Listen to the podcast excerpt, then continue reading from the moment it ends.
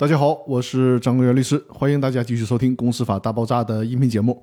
这一期和大家分享的话题是清算义务人承担责任后对内追偿的法定条件。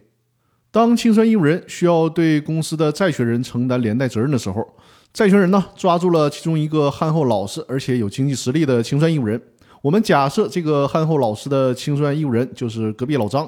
那么。隔壁老张在什么条件下才能去向公司的其他清算义务人追偿呢？需要符合以下三个条件才行。第一个，隔壁老张必须已经履行了相应的义务，比如说公司债权人就单独的找到了隔壁老张，说不管公司其他清算义务人是谁，反正你老张有钱，你得赔偿我一百万的损失。那么隔壁老张必须得实际的把这一百万给了公司的债权人才行。第二个条件。隔壁老张因为给了公司债权人一百万，产生的结果必须是这个债权人不会再去找其他的责任人索赔了。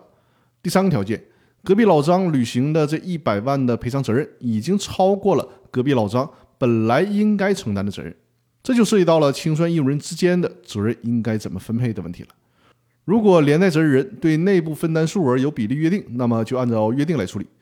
比如事先在公司章程或者是股东协议里边有约定，那就按照约定来处理。如果连带责任人承担责任的数额有法律的规定，那么就按法律的规定来处理。如果既没有约定又没有法定，这个时候呢，可以适用平均分配原则。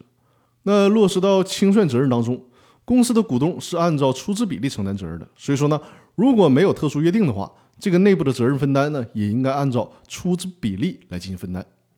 那假设公司呢有五位清算义务人，各自的出资比例都是百分之二十。按照这个比例，隔壁老王本来应该承担二十万的赔偿责任，现在呢却承担了一百万，所以说呢就有权利找其他的四名清算义务人，让他们各自拿出二十万给到隔壁老张。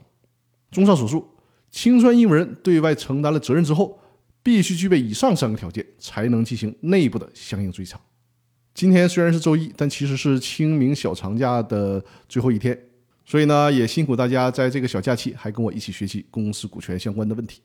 这期音频呢是《公司法大爆炸》的第九百期了，看来我的音频是奔着一千期前进了。那好吧，那就希望大家继续的支持我，多多的支持我，多多订阅我的音频专栏，同时呢把我的音频专栏分享给身边需要的朋友。当然了，如果你有公司股权的问题，那么也可以找到我，我和我的团队会为您提供这方面专业的法律服务。好了，各位，我们下期继续，感谢大家的收听。